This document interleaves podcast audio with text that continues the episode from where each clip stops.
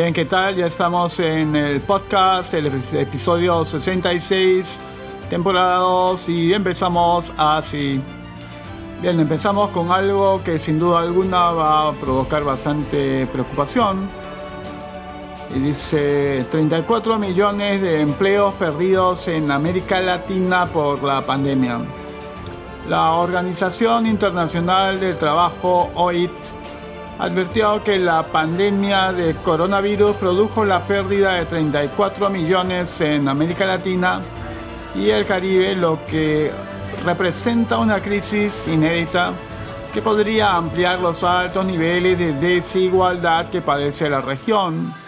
Esta es una de las principales conclusiones del informe Panorama Laboral en tiempos del COVID-19, impactos en el mercado de trabajo, y los ingresos en América Latina y el Caribe que el organismo presentó esta semana y que reseña los drásticos niveles de contracción del empleo, de las horas trabajadas y de los ingresos. El balance positivo es que a partir del tercer trimestre de este año comenzó a detectarse una recuperación en los niveles de actividad económica y que los primeros datos revelan una incipiente recuperación del empleo y un retorno a la fuerza laboral. Vinicius Piñeiro, director de la OIT para América Latina y el Caribe, explicó que los mercados laborales de la región enfrentan un desafío sin precedentes de reconstrucción, lo que implica enfrentar fallas estructurales que se han agudizado con la pandemia como son la baja productividad, la informalidad y la desigualdad de ingresos y de oportunidades de trabajo decente. Los indicios preliminares de recuperación son una noticia positiva, pero el impacto del COVID-19 en el trabajo en las empresas fue enorme y el camino por recorrer es largo. Es fundamental relanzar las bases para la reactivación de la economía con seguridad sanitaria, asegurando condiciones favorables, el funcionamiento de los negocios y para la creación de más y mejores empleos. De acuerdo con el informe, por lo menos 34 millones de trabajadores perdieron su puesto de trabajo, algunos de manera temporaria. En nueve, países que representan más del 80% de la población económicamente activa de la región, Argentina, Brasil, Chile, Colombia, Costa Rica, México, Perú, Paraguay y Uruguay. La tasa de, la tasa de ocupación llegó al 51.1% durante el primer semestre del 2020 lo que representa una reducción de 5,4 puntos porcentuales respecto del registro del mismo periodo del año anterior. Esto implica que los niveles de empleo se encuentran en un valor mínimo histórico. El organismo que explicó que las salidas de la fuerza de trabajo o las transiciones a la inactividad se reflejaron en que la tasa de participación laboral también registró una caída sin precedentes al reducirse del 61,3% al 52,6% entre el primer y segundo trimestre de este año, lo que implica que 32 millones de personas dejarán de ser económicamente activas. Con respecto a la tasa de desocupación, el documento señaló que este indicador promedio para nueve países con información disponible fue del 11,5% durante el segundo trimestre, lo que refleja un aumento de 2,2 puntos porcentuales con respecto al trimestre previo. Así, las salidas netas de la fuerza de trabajo hacia la inactividad representan el 94% de la pérdida total de puestos de, de trabajo por la crisis de la pandemia mientras que el 6,0% restante se traduce en aumentos en el volumen de personas desempleadas. Si la población que perdió su empleo hubiera permanecido dentro de la fuerza de trabajo como desocupada, el impacto sobre la tasa de desocupación hubiera sido significativamente más elevado, agregó. Esta situación se ha repetido en el caso de la informalidad que ha disminuido en algunos países porque las personas pasan a una situación de inactividad ante las dificultades para trabajar. La OIT señaló que tanto la tasa de desocupación como la de informalidad podrían subir a la medida que se concrete la reapertura de las actividades y se reactive la demanda porque quienes salieron de la fuerza laboral a causa del coronavirus constituyen una, fuerza, una oferta de trabajo potencial que seguramente regresará a buscar empleo. Según el informe, existe el riesgo de que en un escenario de recuperación aumenten las brechas porque el déficit de trabajo formal se hará más evidente para ciertos grupos de trabajadores como los jóvenes, mujeres y adultos con menores calificaciones. En términos generales, precisó que las últimas estimaciones reflejan que en América Latina y el Caribe es la región con mayor contracción en las horas de trabajo en todo el mundo, con una pérdida estimada del orden del 20,9% durante los tres primeros trimestres de 2020, cifra que casi duplica la estimada a nivel mundial que es del 11,7%. Por otra parte, los ingresos por trabajo se contrajeron en un 19,3%, muy por encima de la tasa mundial que es del 10,7%. Una diferencia que emerge con mayor fuerza en esta crisis es, entre otras, aquellas personas y familias que continúan percibiendo total o parcialmente sus ingresos y aquellas que no, dado que los ingresos laborales representan en promedio entre el 70% y el 90% de los ingresos familiares totales. Esas reducciones derivan en fuertes pérdidas en los recursos monetarios que obtienen los hogares con impactos significativos sobre los niveles de pobreza. Las contracciones en el empleo no han sido de igual magnitud para los diferentes grupos de población, aclaró, ya que en todos los casos se observa que han sido las mujeres más que los hombres y los jóvenes de hasta 24 años, más que los adultos los que han sufrido en términos relativos con mayor intensidad, intensidad la pérdida de empleo. Esta crisis estaría exacerbando los elevados niveles de desigualdad existentes antes de la interrupción de la pandemia.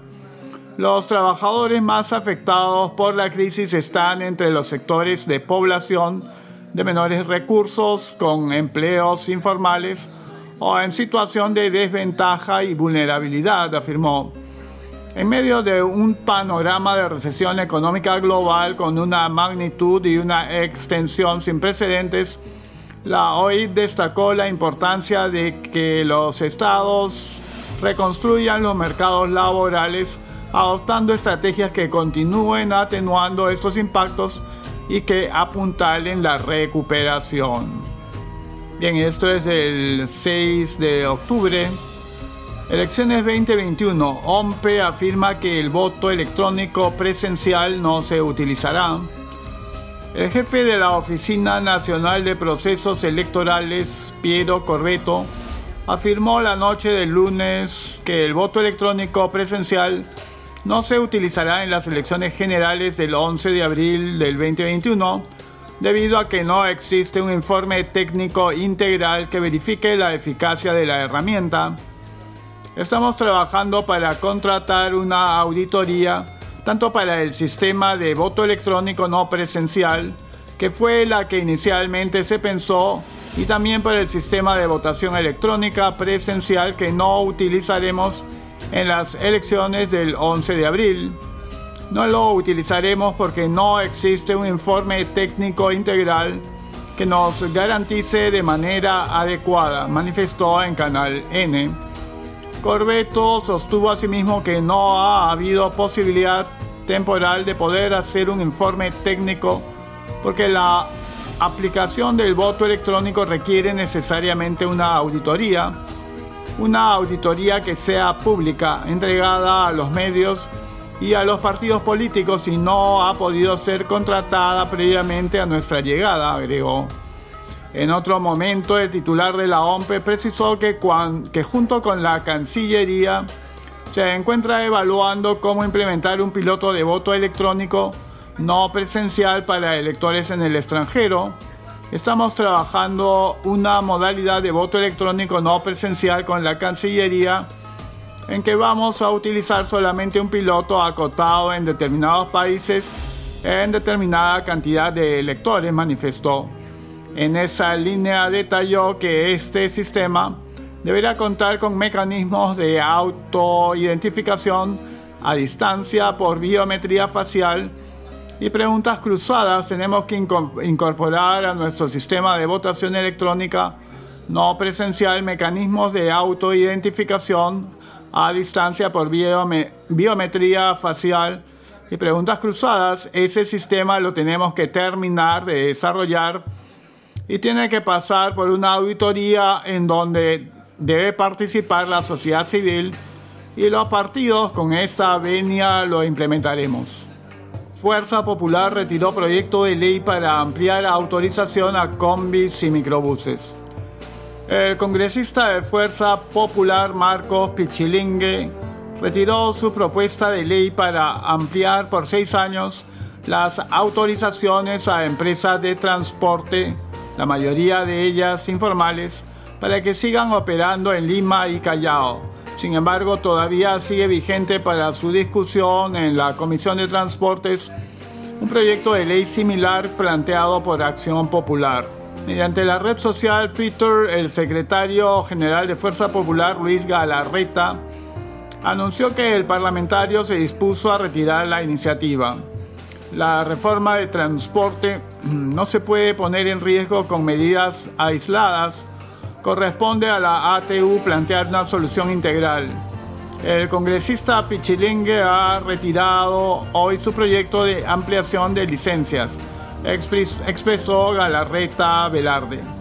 Momentos antes, el alcalde de Lima, Jorge Muñoz, manifestó su disconformidad con las intenciones del Parlamento de permitir que combis y coasters sigan operando.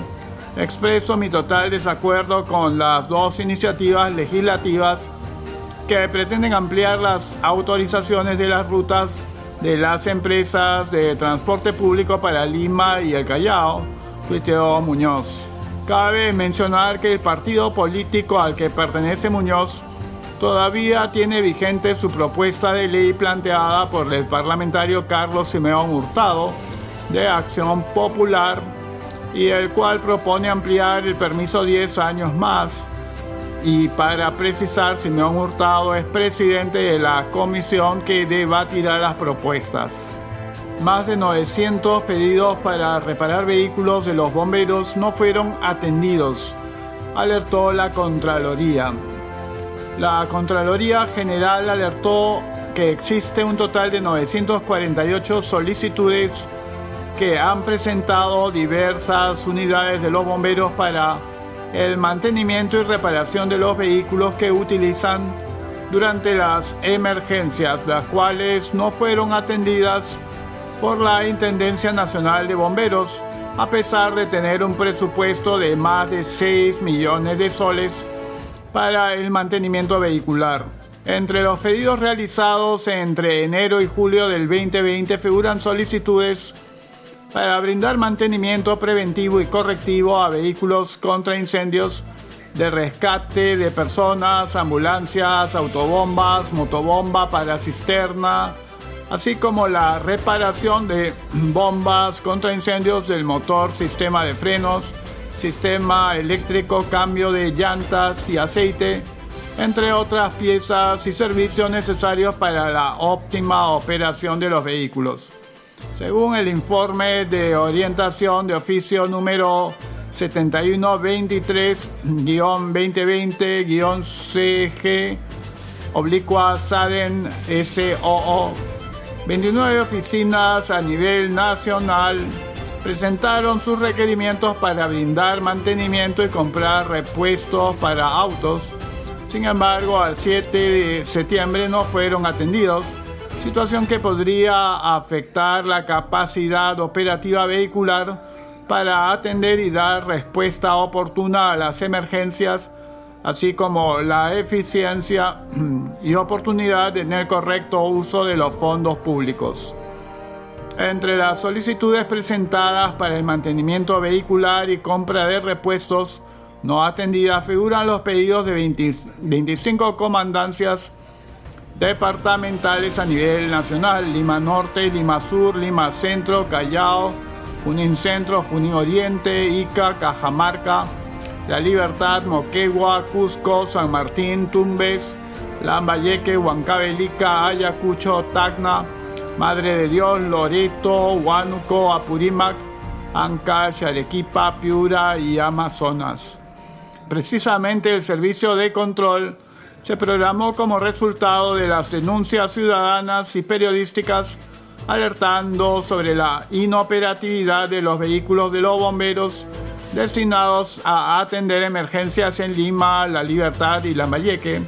La Contraloría General comunicó al titular de la Intendencia Nacional de Bomberos del Perú sobre el hecho identificado a fin de que adopte las medidas correctivas de inmediato orientadas a garantizar la capacidad operativa vehicular de los bomberos para atender las emergencias.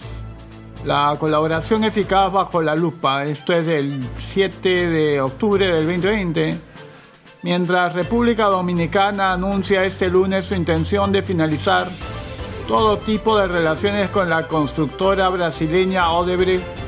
En el Perú, la procuradora ad hoc del caso Lavallato, Silvana Carrión, afirmaba que la reparación civil que dicha empresa viene pagando al Perú de 610 millones de soles es una de las más altas de la historia.